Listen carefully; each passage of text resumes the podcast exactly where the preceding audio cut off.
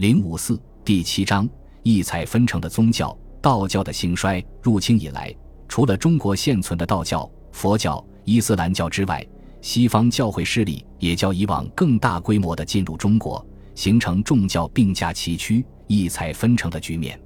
他们虽然各有自己的民族特点，并由此构成不同的文化思想体系，但作为一个整体现象，在不同程度上渗入当时的社会、政治、哲学、道德。艺术、民俗诸方面，对人们的道德观念、思维方式、生活习俗等产生了深刻的影响。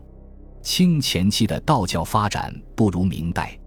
由于清代统治者素无道教信仰，所以对该教采取种种限制措施。清初、顺治、康熙、雍正三朝，从维护自己的统治需要出发，在对道教加以限制的同时。也采取了保护和扶植的措施，